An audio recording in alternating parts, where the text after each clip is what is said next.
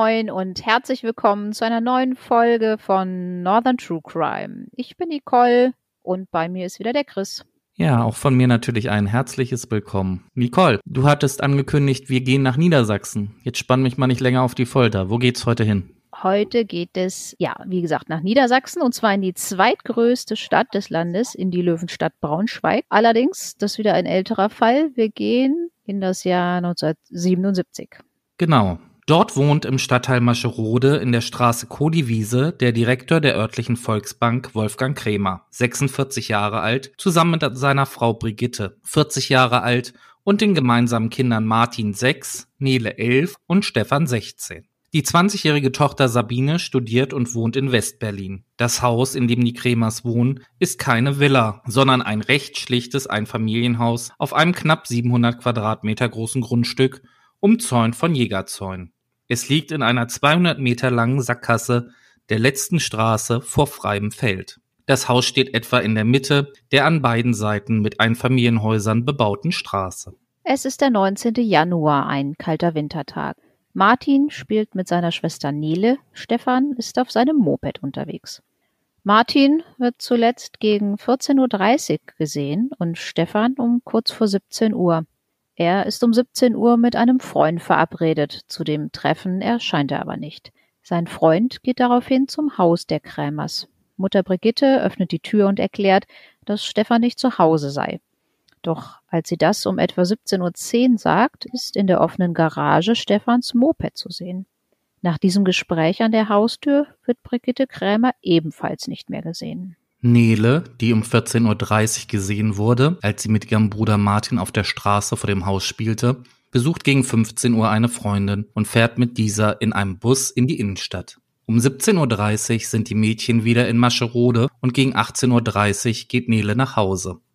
Wolfgang Krämer kommt als letzter nach Haus. Es sind nur Vermutungen, was bis zu diesem Zeitpunkt genau geschah.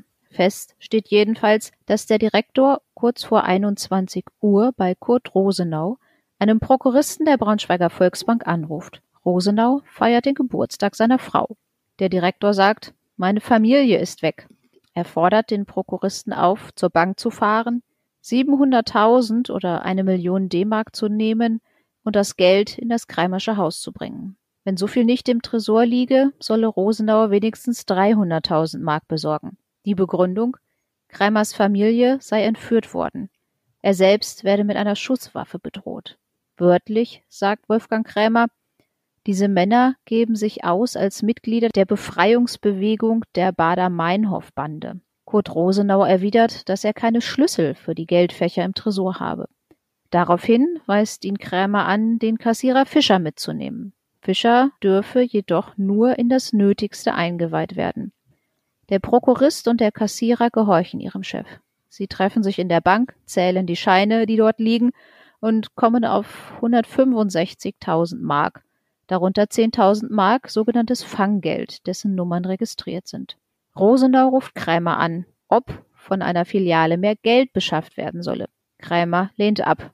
Die Männer seien nun mit 165.000 Mark zufrieden.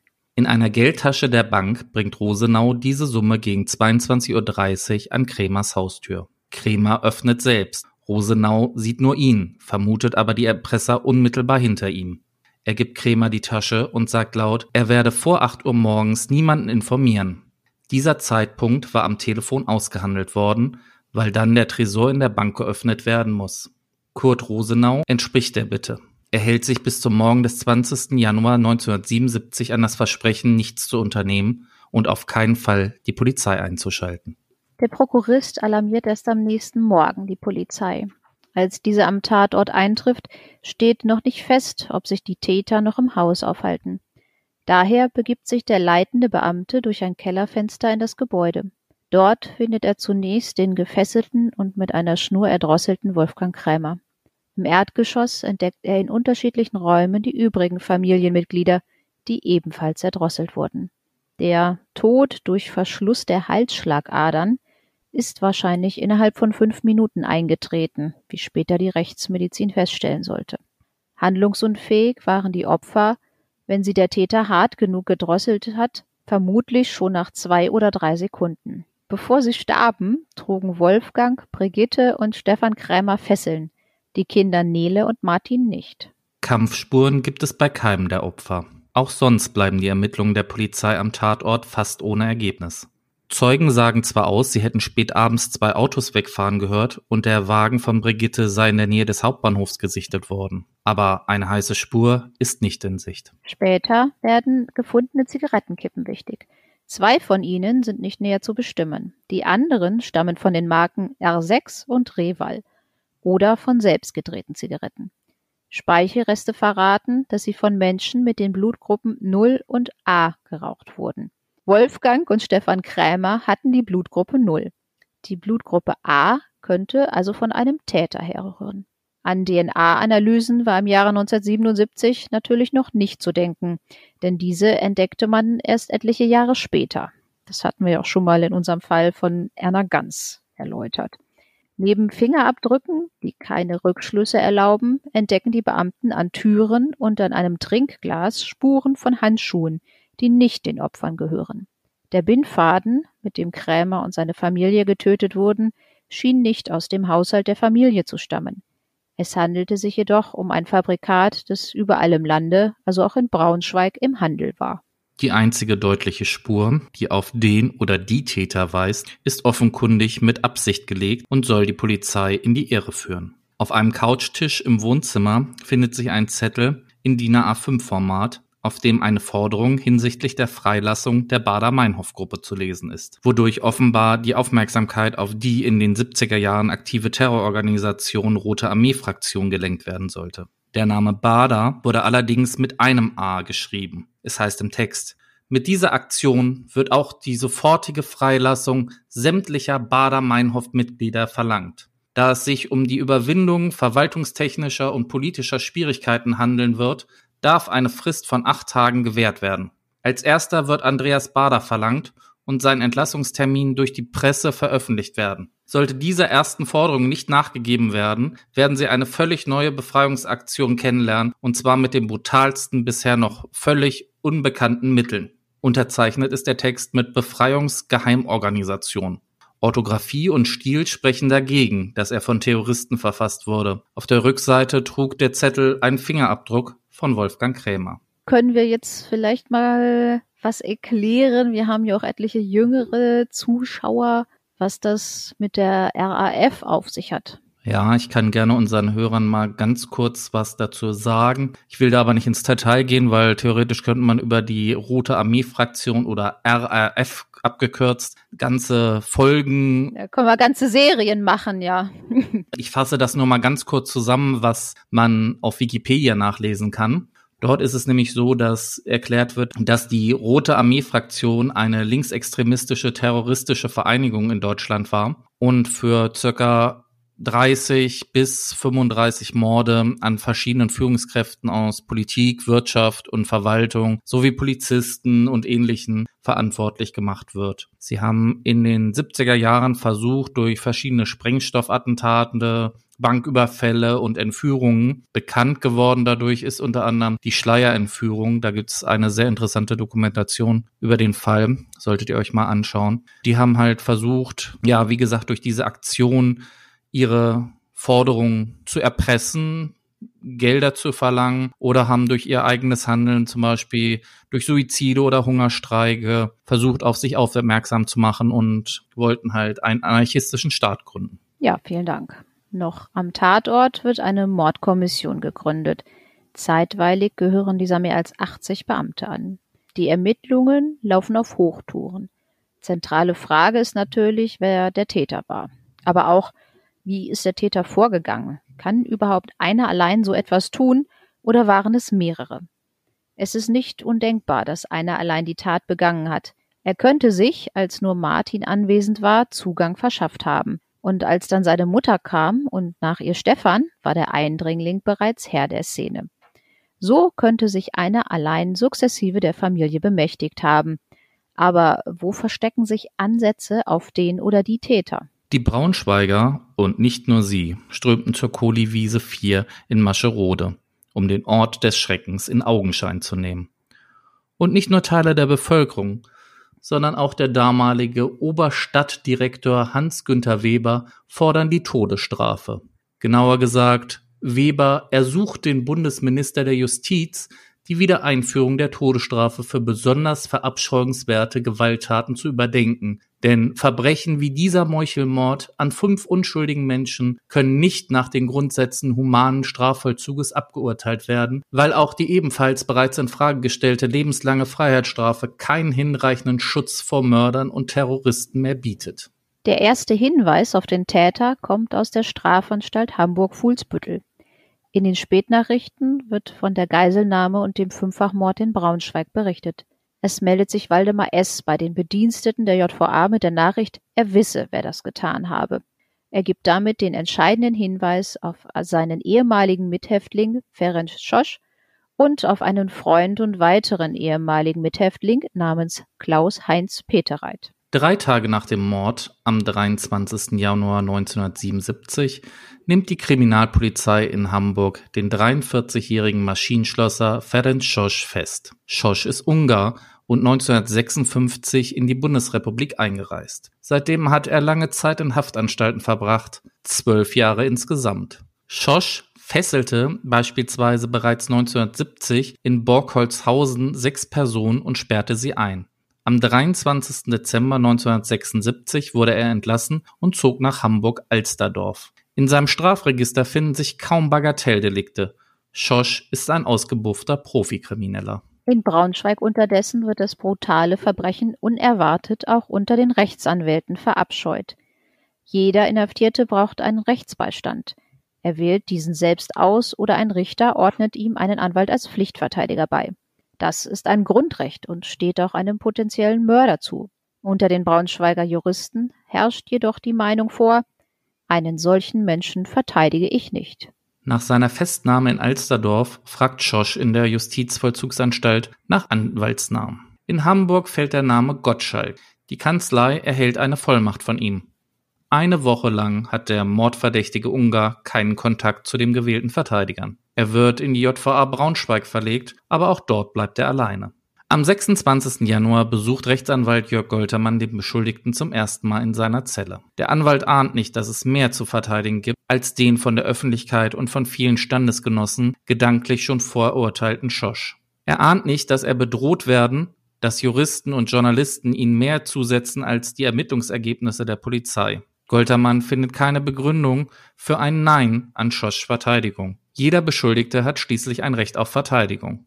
Goltermann aber muss sich selbst verteidigen. Er ist täglich bei Ferenc Schosch und kennt die Zelle, die Aufsichtsbeamten und andere Häftlinge. Und er spricht mit dem 43-Jährigen. Hätte Goltermann auch über ihn gesprochen, wäre er bezahlt und verdammt, hofiert und bedrängt worden. Exklusivinterviews werden von gewissen Presseprodukten sehr gut honoriert aber ihre Ablehnung nicht weniger klar quittiert. Fünf Tage später lässt der Hamburger Prominentenanwalt Hans-Jürgen Hausmann in der Presse der Hansestadt veröffentlichen, er habe die Verteidigung von Ferenc Schosch übernommen. Sein Mandant, verkündet Hausmann, werde nicht mehr reden. Der Beschuldigte war erfreut, dass sich ihm ein selbstloser Jurist für die Wahrnehmung seiner Interessen anbot. Ferenc Schosch war zuvor gesprächig gewesen. Auch in der JVA spürt man seine Professionalität. Der Ungar ist scherzhaft, umgänglich, schlau, ein versierter Knastologe. Aber Hans-Jürgen Hausmann hat das Schosch-Mandat nur für ganz kurze Zeit.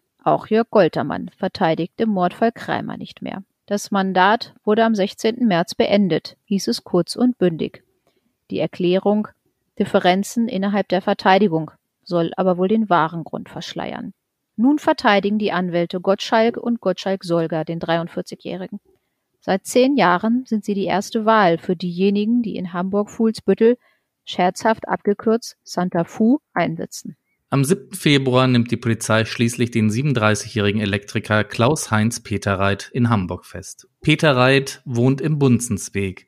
Schon vor seiner Festnahme hatte er dort Besuch, von dem er aber nichts wusste. Am 4. Februar nämlich fand die Polizei bei einer Wohnungsdurchsuchung eine Geldkassette, den passenden Schlüssel dazu und die Reste zweier zerschlagener Plastikeinsätze für Geldkassetten. Im Keller lagen angekohlte Banderolenreste für abgezählte Geldscheine. Deren Aufschrift blieb allerdings lesbar. Volksbank Braunschweig. Peter Reit kooperiert mit der Polizei, sagt umfassend aus. Er berichtet allerdings auch, von Schosch Schweigegeld erhalten zu haben.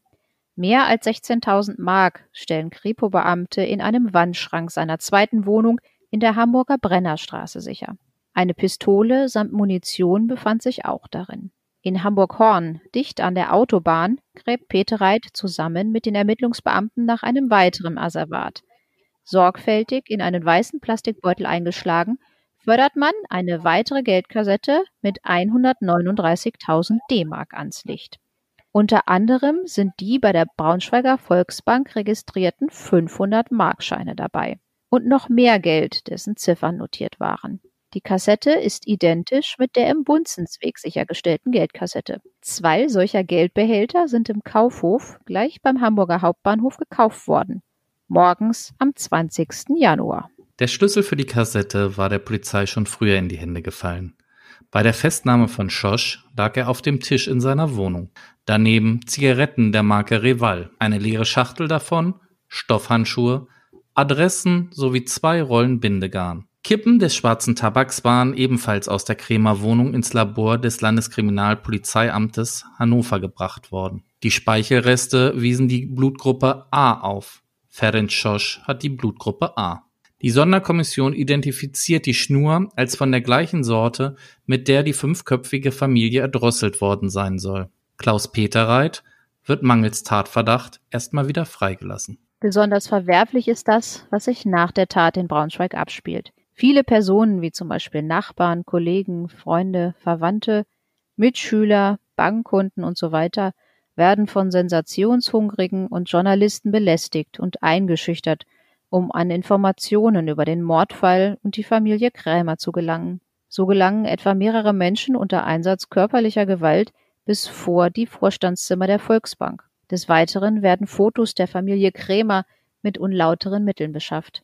Teilweise werden auch falsche Angaben über die Opfer gemacht. So wurde Wolfgang Krämer fälschlich klischeehaft als Tennisspieler hingestellt. Das gezeigte Foto bildet ihn mit einem Tennisschläger ab, den er nie besessen hat. Nahezu jeder Mitarbeiter der Volksbank wird um Details aus dem Leben des ermordeten Kollegen gebeten. In der Bank am Berliner Platz hören die Telefonanrufe nicht auf. Von Geld wird nicht selten gesprochen. Um den Ort der Trauerfeier für die Familie herauszubekommen, melden Reporter der Regenbogenpresse sich als Verwandte, Bankleute, Kriminalpolizisten oder Politiker. Die Ermittlungsbeamten bekommen den kleinsten Teil ab, aber selbst der war noch groß genug. Am schlimmsten muss es für die Studentin Sabine Krämer, die überlebende Tochter aus Westberlin gewesen sein. Nicht nur, dass sie ihre komplette Familie verlor, auch der ganze Medienrummel stellt eine große Belastung dar. Die Staatsanwaltschaft kommt zu dem Ergebnis, dass Schosch die Tat alleine begangen hat und erhebt Anklage. Sie wirft dem Ungarn vor, in den Nachmittagsstunden des 19. Januar 1977 in das Haus der Familie Krämer eingedrungen zu sein. Er habe Brigitte und Stefan Krämer gefesselt und sie sowie Nele und Martin einzeln in die Räume des Hauses gesperrt. Den später am Tatort erschienenen Wolfgang Krämer habe er mit einer Pistole eingeschüchtert und so veranlasst, für die Auslieferung der Volksbank Gelder zu sorgen. Nachdem er im Besitz der 165.000 Mark gewesen sei, habe der Angeschuldigte Wolfgang Krämer ebenfalls gefesselt und die Familie erwürgt. Angeklagt wird Schosch nicht nur der Tat in Mascherode.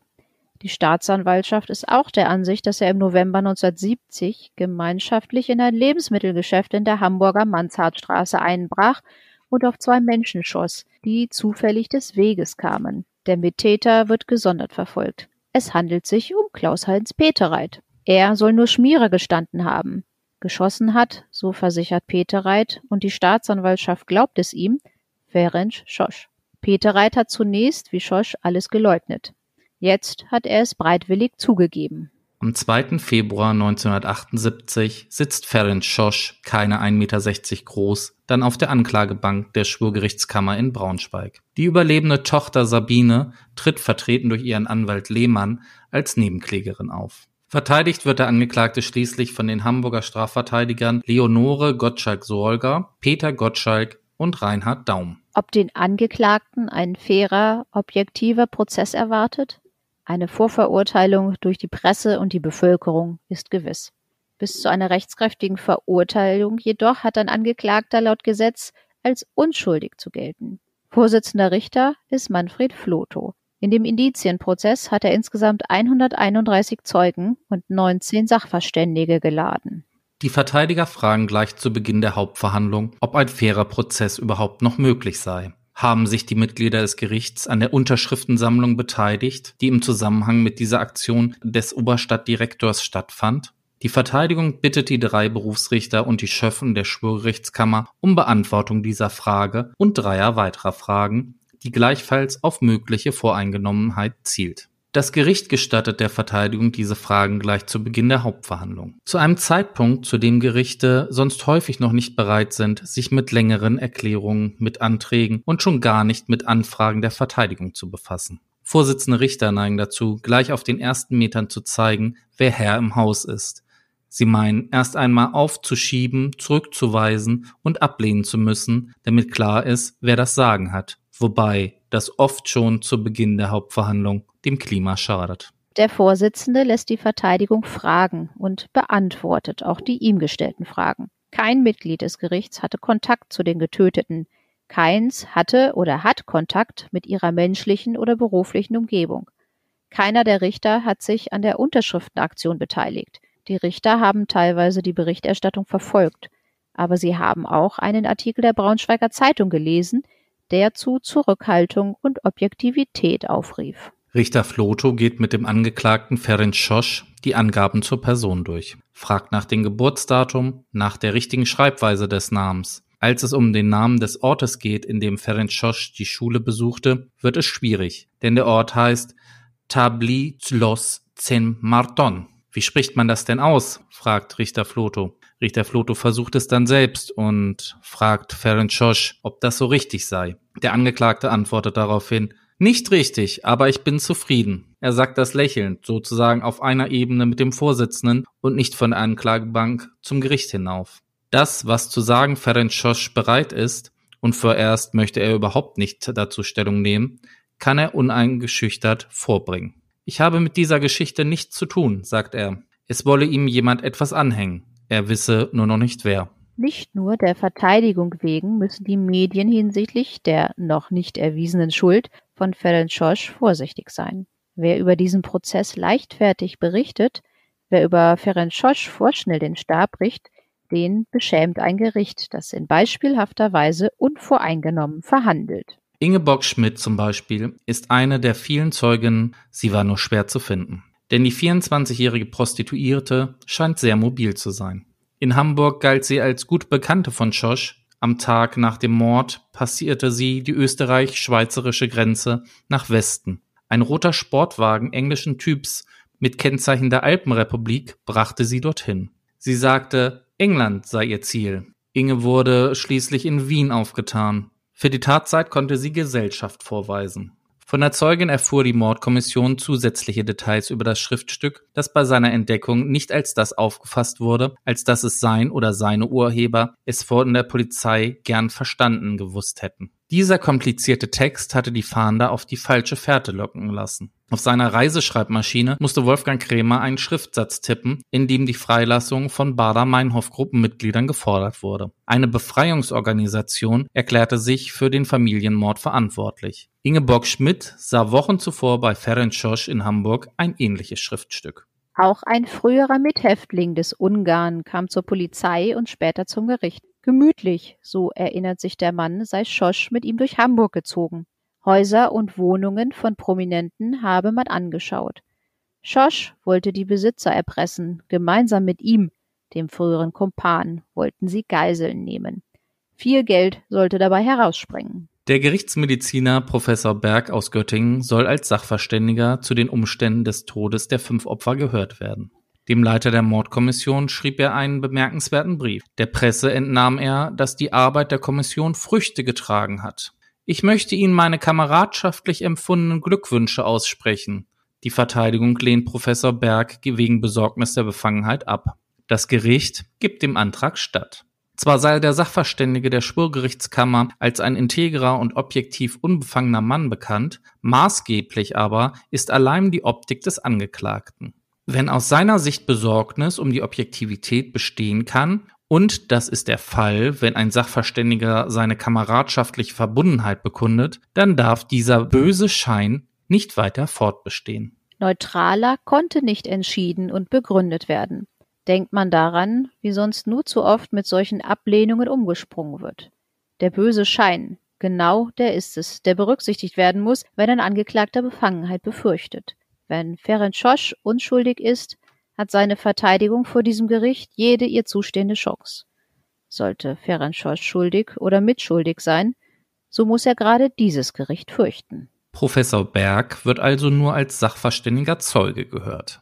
Und der Vorsitzende Richter achtet sehr darauf, dass sich Professor Berg nur als Zeuge äußert. Richter Floso macht auch dem Verteidiger Gottschalk darauf aufmerksam, dass er im Begriff steht, den von der Verteidigung erfolgreich abgelehnten Sachverständigen eine Frage zu stellen, die nur ein Sachverständiger beantworten darf. Der Vorsitzende tut das ohne Bosheit, ohne Ironie, mit nicht mehr als einem angedeuteten freundlichen Erstaunen. Kurt Rosenau ist ein entscheidender Zeuge. Die Inständigkeit, mit der Wolfgang Kramer darum bat, nichts zu unternehmen, wird wohl stärker gewesen sein als jedes Gegenargument. Rosenau arbeitet bei einer Bank und für Bankleute lautet, was Gewaltakte angeht, die Devise, dass Geld ersetzt werden kann und dass alles zu unterlassen ist, wodurch Leben gefährdet werden könnte. Hörte Kurt Rosenau am Telefon, dass Wolfgang Kramer Mitteilungen mit mindestens zwei, vielleicht sogar mit mehr als zwei fremden Stimmen erörterte? Wolfgang Krämer soll, während er mit seinem Prokuristen telefonierte, von Männern gesprochen haben, die ihn mit der Schusswaffe bedrohten. Es gab auch Unterbrechungen während der Telefonate. Beispielsweise teilte Kurt Rosenau mit, dass der zunächst geforderte Betrag zwischen 700.000 und einer Million Mark nicht zu beschaffen sei. Der Bankdirektor musste das mit dem oder den Tätern besprechen. Die Anwohner der Kodiwiese sagen als Zeugen aus, dass sie in der Tat nachts zwei Autos hörten. Und als weitere Zeugin musste auch Sabine Krämer erscheinen. Es ist oft davon die Rede, den Opfern von Straftaten und ihren Angehörigen werde zu wenig Anteilnahme zuteil. Wie passt zu dieser Klage, dass Sabine Krämer seit dem 20. Januar 1977 vom sogenannten öffentlichen Interesse gejagt wird? Es darf nicht fotografiert werden seit Beginn der Hauptverhandlung, doch Sabine Krämer wird fotografiert und das Foto wird auch abgedruckt. Der Angeklagte schweigt nach wie vor. Die Beweise sind mager. Alles hängt an den Zeugenaussagen, vor allem an der Aussage des 38-jährigen Elektrikers Klaus Petereit. Auf die Worte des Hamburgers muss der Staatsanwalt bauen, wenn er Schosch überführen will. Die Verteidigung jedoch muss die Bekundungen dieses Zeugen entkräften, wenn sie den Freispruch, den sie im Sinn hat, durchsetzen will. Die große Frage ist also, sagt der Zeuge Peter Reit die Wahrheit? Er will vor der Bluttat von Braunschweig gewusst haben, dass Ferenc Schosch etwas Strafbares plante. Um in die Sache, über die ihm Schosch nichts Näheres gesagt habe, nicht hineingezogen zu werden, will er sich für die fragliche Zeit ein lückenloses Alibi verschafft haben. Nach dem Verbrechen an der Familie Krämer will er in einer seiner drei Hamburger Unterkünfte mit Schosch zusammen gewesen sein. Schosch habe ihm zu verstehen gegeben, dass etwas gelaufen sei. Schosch habe einen erschöpften Eindruck gemacht und nervös auf die Radionachrichten gewartet. Peter Reit will Schosch darum gefragt haben, ob die Sache so groß gewesen sei, dass der Rundfunk darüber berichten werde. Schosch, der im Übrigen neue Kleidung getragen habe, habe dies halbwegs eingeräumt. Die Nachrichten habe man jedoch nicht gehört, weil Schosch versehentlich das dritte Programm statt des zweiten eingeschaltet habe. Später, so berichtet der Zeuge, habe Schosch ihn gebeten, mit ihm durch die Gegend zu fahren und einen Platz zu suchen, wo man etwas verbunkern könne. Dies sei an einem Bahndamm in Hamburg-Horn gewesen. Klaus-Peter Reit hat aber noch mehr zu erzählen, was den Angeklagten belastet. Dass er selbst in dem Verdacht der Täterschaft oder der Mittäterschaft an dem Verbrechen geriet, verdankt er dem Umstand, dass er über drei Wohnungen in Hamburg verfügt. Er lebt in der Wohnung seiner Verlobten, unterhält für den Fall, dass die Beziehung in die Brüche geht, eine Bleibe, zu der nur er Zutritt hat, und schleppt, weil der Vermieter es nicht anders will, einen Vertrag für ein drittes Domizil mit sich. Dort hat sich Schosch zeitweise einquartiert, obwohl er unter anderer Adresse gemeldet war. Jene Wohnung will Peter Reit auf den Kopf gestellt haben, als Schosch wegen des Braunschweiger Verbrechens verhaftet wurde. Er will zu seinem Erstaunen 17.000 Mark und eine Pistole gefunden haben, die er schnell in der zweiten Wohnung in Sicherheit brachte. Dann will er den weiteren Gang der Dinge abgewartet haben. Später korrigiert er sich. Er habe so gründlich wohl nicht gesucht, sondern sich etwa nur eine halbe Stunde lang umgesehen. Er muss dies sagen, denn hätte er die Wohnung wirklich auf den Kopf gestellt, die Polizei hätte später schwerlich die Geldbanderolen der Braunschweiger Volksbank entdeckt. Sie hätte sich womöglich nicht näher für Peter Reit interessiert, wäre nicht auf seine Wohnung Nummer zwei gestoßen und hätte dort auch nicht das Geld und die Waffe gefunden. Sie hätte Peter Reit dann auch nicht veranlasst, seine lange Geschichte zu erzählen und die Ermittler an jeden Bahndamm zu führen, an dem er die Kassette mit 165.000 D-Mark versteckte. Die Frage aber bleibt, was von der Aussage des Zeugen zu halten ist. Ist sie so verzwickt, weil das Leben sie geschrieben hat? Oder ist sie so kompliziert, weil Peter Reit, Justiz erfahren wie er ist, sie erfunden hat, um eine andere Geschichte nicht zu erzählen? Eine Geschichte, in der viel von Peter Reits jetziger Geschichte vorkommen müsste, weil Staatsanwaltschaft und Kripo Beweise dafür haben, in der Klaus Peter Reit aber schlechter Abschnitt. Am Hamburger Hansaplatz ist eine Bierstube zu finden, in der Klaus Peter Reit eine Weile als Kellner gearbeitet hat.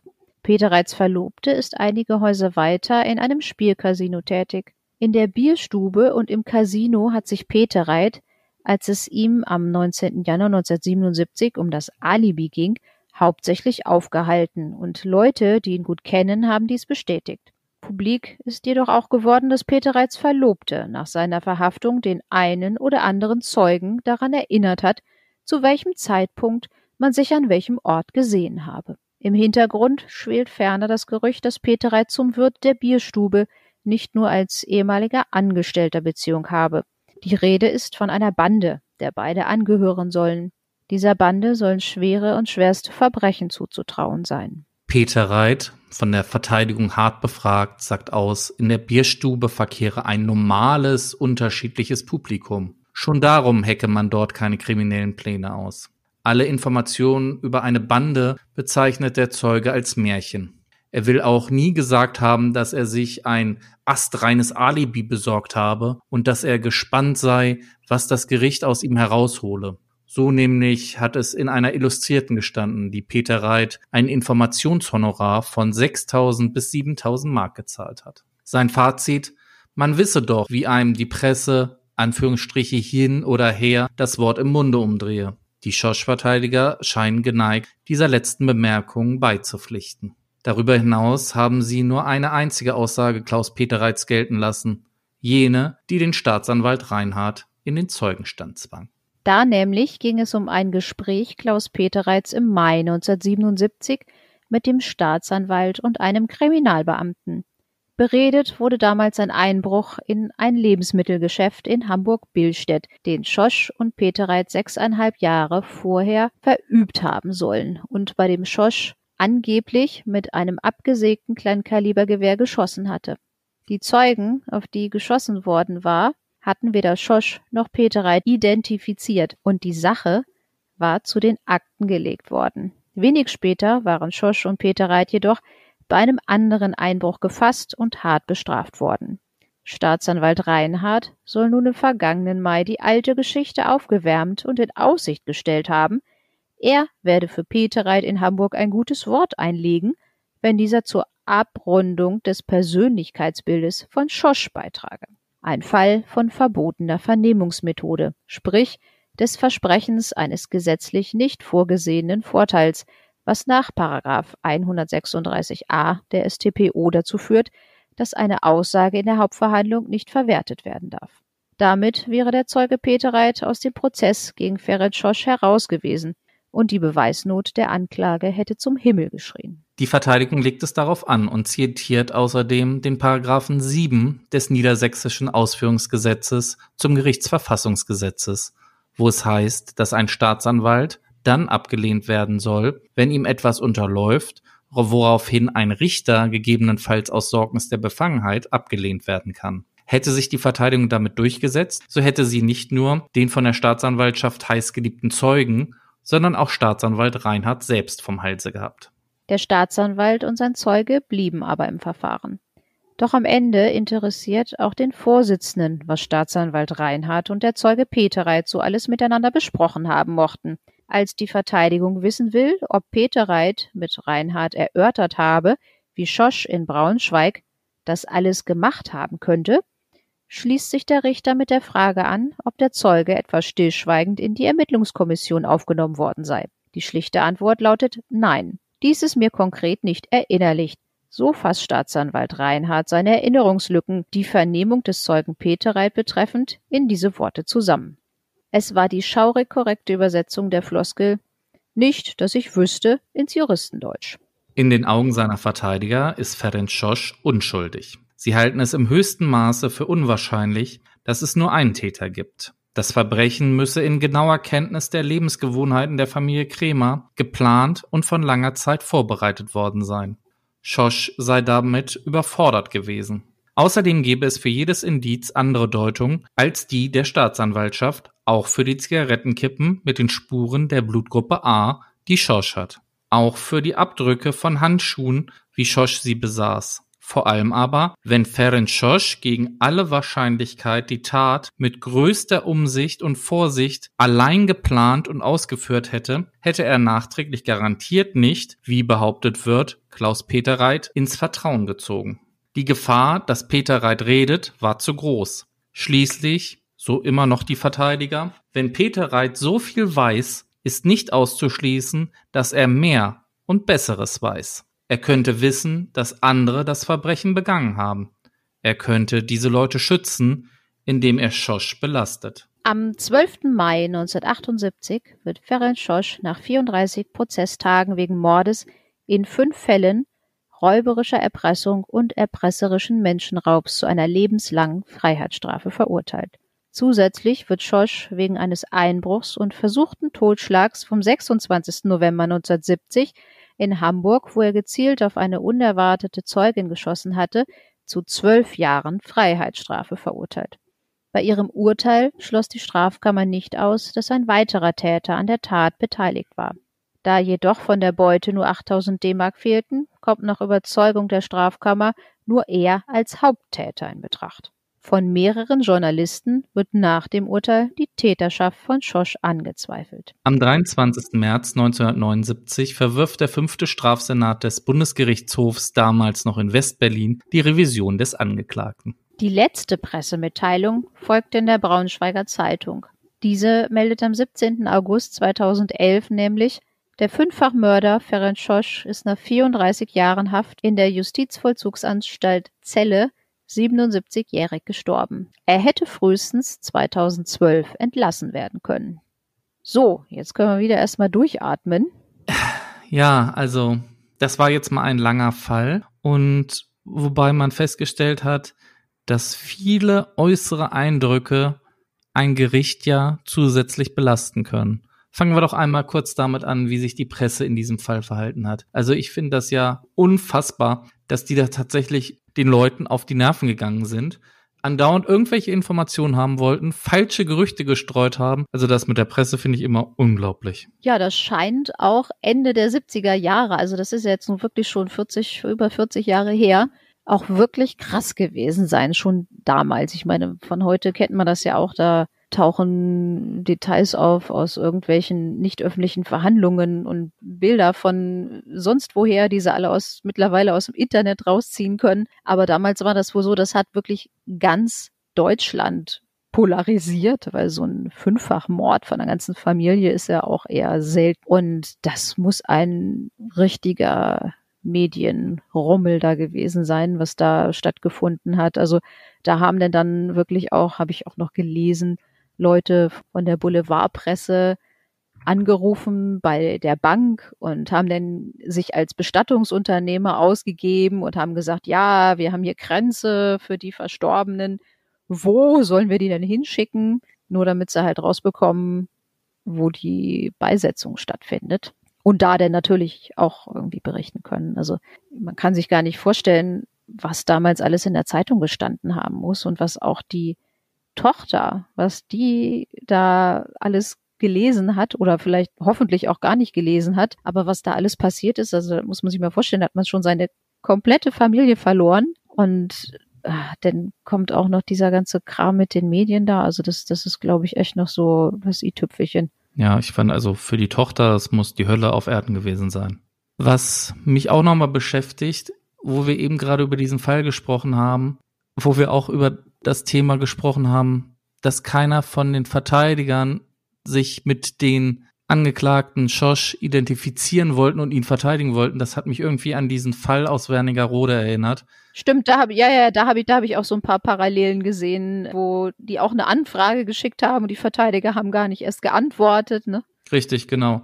Man muss jetzt fairerweise davor sagen, das war jetzt knapp 13 Jahre noch vor dem Fall in Wernigerode, aber das gab's halt damals auch in der BRD, nicht nur in der DDR so ein Verhalten. Und ich finde das also dem wirklichen Strafrecht nicht angemessen, so ein Verhalten von den Verteidigern. Gott sei Dank muss man ja sagen, dass das heutzutage fast überhaupt nicht mehr vorkommt. Nee, also ich muss auch sagen, wenn ich mich als Rechtsanwalt dazu entscheide, Strafrecht zu machen, dann muss ich doch da auch bereit sein, jeden zu vertreten, oder? Egal, was der getan hat. Die haben ja nun wirklich ein Recht auf Verteidigung. Ob man das nun persönlich so alles gut findet, das steht ja auf dem zweiten Blatt, ne? Aber finde ich auch so ein bisschen unprofessionell. Aber das stimmt, das hat sich heutzutage wirklich, also ich kenne jetzt keinen Verteidiger, der, der sagt irgendwie, nö, also ich verteidige aber keine Mörder oder ich wirklich letzte Zeit nicht gehört. Nee, ist mir nicht, nicht in Erinnerung. Was, was ich auch extrem fand, was wirklich da die Bürger und der Oberstadtdirektor, dass es da sogar eine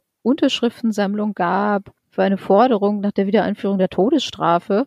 Ja, weiß ich nicht, das war Ende der 70er Jahre. An der Stelle mal, Nicole, eine kleine Frage an dich. Weißt du, seit wann es in Deutschland keine Todesstrafe mehr gibt? Mm, nee, so richtig nicht. Ich weiß zum Beispiel, das ist aber auch schon ein paar Jahre her und ist, glaube ich, mittlerweile auch offiziell gestrichen, dass Hessen sogar in ihrer Landesverfassung, die hatten da noch die Todesstrafe drin stehen. Die war zwar gar nicht mehr gültig, diese Landesverfassung, aber die hatten das da immer noch drin stehen. Das ist, glaube ich, vor ein paar Jahren irgendwie mal ähm, gecancelt worden. Aber ich kann dir in der Tat keine Jahreszahl sagen. Ich weiß, glaube ich, dass die letzten Todesurteile, die wurden irgendwie so Mitte der 20, Anfang Mitte der 20er Jahre vollstreckt. Also, wir, wir teilen das jetzt mal auf. Wir unterscheiden das mal kurz in Bundesrepublik Deutschland und Deutsche Demokratische Republik. In der DDR wurde die letzte Hinrichtung 1981 vorgenommen und dann wurde ja, weil man auch sich weltoffener gegenüber dem Westen zeigen wollte, dort auch dann die Todesstrafe abgeschafft. In der BRD wurde 1949, noch vor der Gründung der BRD, die Todesstrafe abgeschafft. Wann wurde das letzte vollstreckt, da war das Urteil? In 1949 wurde auch das letzte da vollstreckt, aber da war es halt noch vor der Bundesrepublik Deutschland. Da passierte das in Württemberg-Hohenzollern-Bereich, aber nicht in der Bundesrepublik Deutschland. Also das heißt, in der Bundesrepublik Deutschland gab es noch nie eine Todesstrafe. Ja, interessant. Und jetzt kommen wir doch mal einfach zu dem Punkt, was wahrscheinlich, also mich besonders und wahrscheinlich auch die Hörer am meisten interessiert. Was denkst du denn davon? War es Ferenc Schosch alleine? Oder gab es mehrere Täter? Was hat es mit Herrn Peterreit auf sich?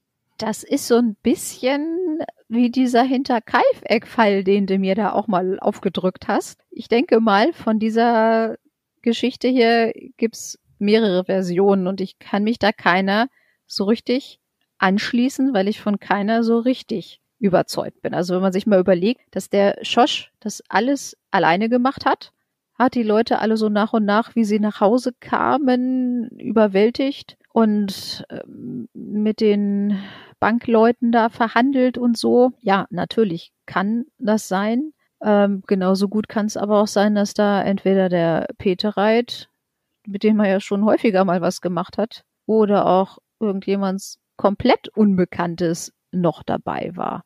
Klar, was natürlich auffällig war, dass hinterher von der Beute ja wirklich nur 8000 D-Mark gefehlt haben. Den Rest haben sie ja gefunden. Würde er dafür, äh, dafür sprechen, dass da niemand irgendwie, ich sag jetzt mal so, ausbezahlt wurde. Was meinst du denn?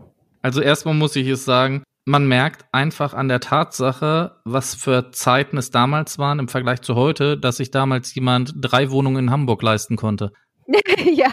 Also heute gelingt das fast noch nicht mal jemanden eine Wohnung sich in Hamburg leisten zu können. Aber damals Spaß beiseite. Ich finde, das Ganze riecht für mich so ein bisschen danach, dass das, das kann kein Einzeltäter gemacht haben. Wenn das wirklich ein Täter war, dann wie hätte der denn das alles organisieren müssen? Der hätte ja die Leute in einzelne Zimmer alle sperren müssen, müsste die dann noch gleichzeitig bewachen, hätte sich dann um den Familienvater kümmern müssen, hätte den bedrohen müssen. Nee, also das riecht für mich danach, dass, dass vor allem auch diese Aussage von dem Krämer, dass er ja auch am Telefon zu dem Rosenau gesagt hat, die Männer, eindeutig Mehrzahl. Also ich bin immer noch der Meinung, ich schätze mal, der, der Peter Reit war das mit dem Schosch zusammen. Ich glaube schon, dass der Ferenc Schosch wirklich da der Hauptdrahtzieher war, weil so wie mir der Peter Reit in der Verhandlung und so rüberkam, naja, wird er eher wahrscheinlich der Gehilfe von Schosch gewesen sein, so was man jetzt auch aus den anderen Verurteilungen gehört hat, dass er immer ja so ein Mitläufer, ne, so ein klassischer. Ja, genau, so ein Mitläufer war. Die haben das bestimmt zusammen gemacht. Was ich aber nicht verstehe, dass Schosch ihn da nicht mit reingezogen hat. Das verstehe ich einfach nicht. Ja, das ist zum Beispiel auch so eine Sache, die spricht dann dann auch wieder für die Theorie, dass er es alleine war. Was aber auch dagegen spricht, dass zum Beispiel die Nachbarn gesagt haben, ja, sie haben zwei Autos wegfahren gehört.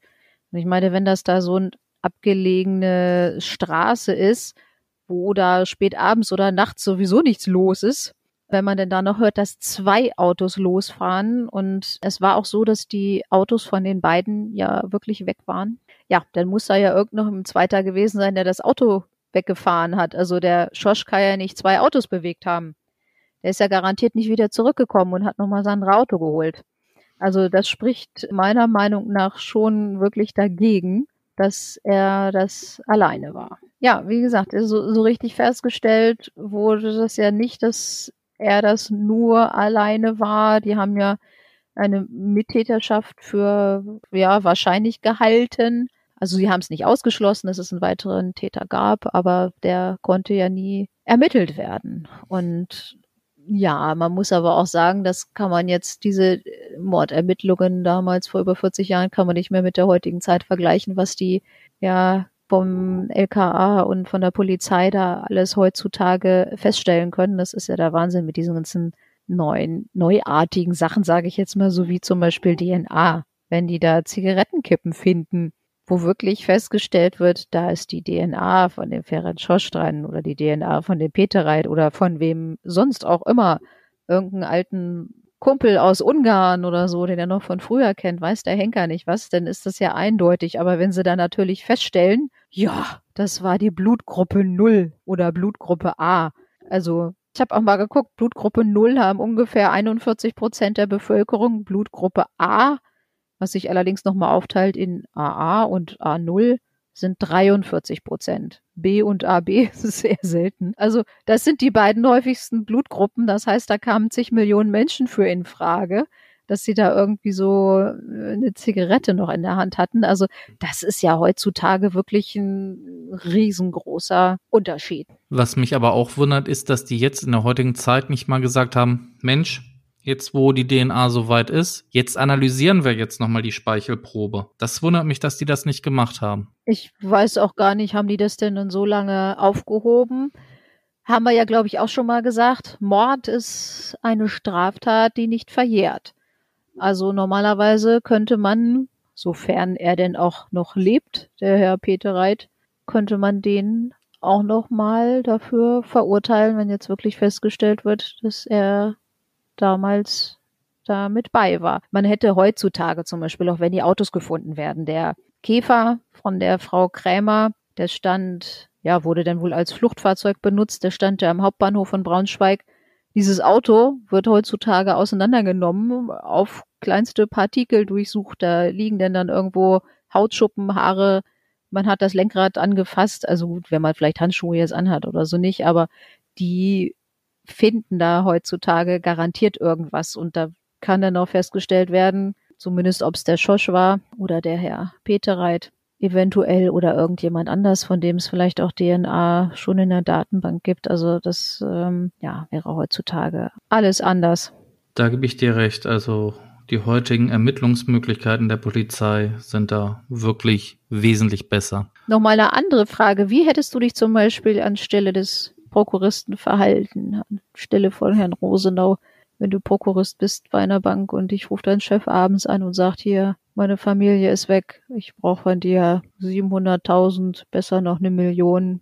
Geh mal in die Bank und hol das, aber lass mal die Polizei raus. Schwierige Sache, ne? Also ich persönlich wahrscheinlich weil ich ja auch durch die Arbeit und durch die Tätigkeit, die ich halt innehabe, sehr mit dem Land und dem Staat verbunden wäre. Ich würde wahrscheinlich an die Tätigkeit der Polizei vertrauen und würde wahrscheinlich trotzdem die Polizei einschalten. Aber ich kann das durchaus verstehen, dass der Rosenau Angst um das Leben seines Chefs hatte. Ja, das stimmt. Also ich habe mir die, diese Frage habe ich mir auch gestellt.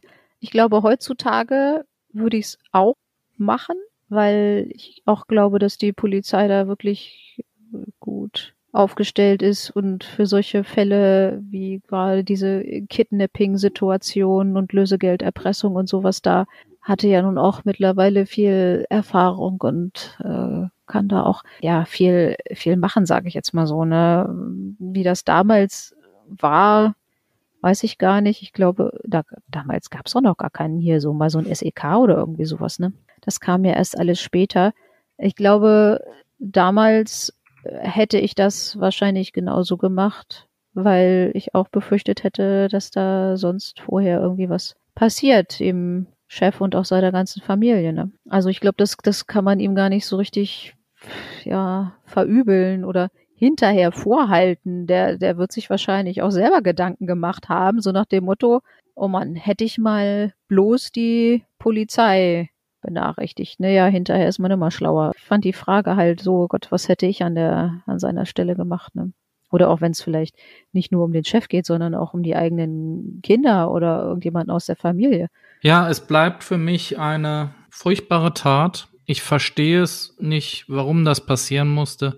Vor allem, warum diese ganze Familie, ja, getötet und ermordet wo worden ist. Und es ging eigentlich doch nur um, ja, Geld theoretisch hätte es doch da auch gereicht, wenn sie dann einfach die Bank überfallen hätten. Ich sage jetzt mal wirklich in Hintergründe, also was er jetzt konkret für ein Motiv hatte, die gesamte Familie zu töten, ist mir jetzt bei diesem Fall gar nicht richtig klar geworden, warum er das nun gemacht hat. Diese Lösegelderpressung und so, das Geld hat er gehabt. Warum er die jetzt da nun noch, ja, stranguliert hat oder erwürgt oder was das war, erschließt sich mir überhaupt gar nicht. Keine Zeugen. Ja, aber er hätte da ja auch mal hingehen können und sich vorher da mal eine Maske aufziehen oder weiß der Henker nicht was. Also nach dem, was er da bei diesem Überfall dieses Lebensmittelgeschäfts abgezogen hat, einfach auf eine unbeteiligte Zeugin zu schießen. Der ist skrupellos. Ja, er war ja auch schon vorher mal verurteilt und hatte auch schon mal irgendwie ein paar Personen gefesselt gehabt und so. Also von daher passt das da schon ins Bild. Hm, wie du vorhin sagtest, Knastologe. Ja, was ich auch noch äh, knaller fand, war der Sachverständige. Der, da fällt mir doch auch echt nichts mehr zu ein. Also sowas äh, kannst du doch nicht bringen. Hast du gut gemacht, Kumpel. Das wäre jetzt die einfachere Version, die er hätte machen können. Ja, kann er vielleicht mal am Telefon machen, aber dann noch schön einen Brief schreiben, so mit so einem Glückwunsch. Das, das ist unglaublich. Ja, wie gesagt, es waren andere Zeiten, aber ich finde es sehr gut, dass das Gericht auch da festgestellt hat, das ist ein absolutes No-Go und die nicht gesagt haben, ja, ach, ist nicht so schlimm, sondern dass die wirklich sich da positioniert haben und gesagt haben, nee, das sind No-Gos, das kann man nicht machen vor einem deutschen Gericht, was zur Unparteilichkeit verpflichtet ist. Ja, das war wohl, zumindest ist mir das so deutlich geworden, echt eine schwierige Aufgabe, weil wirklich ganz Braunschweig oder halb Deutschland den Herrn Schosch schon vor Beginn des Prozesses verurteilt hatte und auch die Medien haben da immer ordentlich in die Kerbe noch reingehauen. Also das war wohl so, dass das Gericht da wohl wirklich fair verhandelt hat. Und das muss der Kammer da, glaube ich, wirklich hoch anrechnen. Also das ist ja auch zu dieser Zeit, sage ich immer so, auch nicht bei, bei jedem Gericht so gewesen. Ich habe hier gerade mal versucht, nebenbei noch rauszubekommen, ob denn der Klaus-Heinz Peterreit dennoch überhaupt lebt, Also sprich, ob es überhaupt noch, wenn er denn Mittäter gewesen wäre, ob es da eine Möglichkeit gäbe. Stimmt, da habe ich gar nicht mehr nachgeguckt. Ihn noch zu verfolgen. Aber ich kann da leider auch überhaupt nichts rausfinden. Also der wurde einfach mal in diesem Verfahren erwähnt und danach ist er auch wieder in der Versenkung verschwunden, zumindest für die Medien. Ja gut, wobei ich sagen muss, für den Zeitraum Ende der 70er Jahre habe ich da noch erstaunlich viel, zumindest über diesen Fall im Internet gefunden. Also da war schon recht vieles noch zu sehen. Ich denke, wir haben diesen Fall sehr ausführlich erörtert. Gibt es noch irgendwas, was du an dieser Stelle noch zu dem Fall loswerden möchtest? Nee, ich glaube, das hat jetzt erstmal gereicht. Das Einzige, was mich noch gewundert hat, dass der denn dann so ein bisschen Pech hatte, dass das zwei isolierte Strafen waren. Der hat ja einmal lebenslange Freiheitsstrafe bekommen und dann nochmal zwölf Jahre Freiheitsstrafe obendrauf. Das ist ja auch eher selten, es wird ja auch häufig denn dann eine Gesamtstrafe gebildet, aber in diesem Fall war das ja wohl so, dass er dann, keine Ahnung, ich vermute mal zwischendurch schon noch mal irgendwie wieder verurteilt wurde oder so. Diese Taten, die lagen ja, äh, ich glaube, sieben Jahre bald auseinander. Deswegen war so eine Zäsur zwischendrin. Und der hat ja dann in der Tat Ende der 70er Jahre bis 2011 im Gefängnis gesessen. Also das ist ja wirklich eine richtig lange Zeit, wo viele, da sieht man das auch mal wieder, wo, wo viele Leute dann immer denken so, oh ja, er ist auf 15 Jahren wieder draußen. Also in diesem Fall ist es ja nicht so gewesen. Gut, Nicole. Zum Ende einer jeden Folge, wo geht es denn das nächste Mal hin? Wir gehen mal wieder dahin, wo wir lange nicht waren, und zwar in die Hansestadt Hamburg. Gut, dann bleibt mir euch nur noch einen schönen guten Morgen, guten Mittag, guten Abend zu wünschen. Passt auf euch auf und bleibt gesund. Von mir auch alles Gute. Tschüss.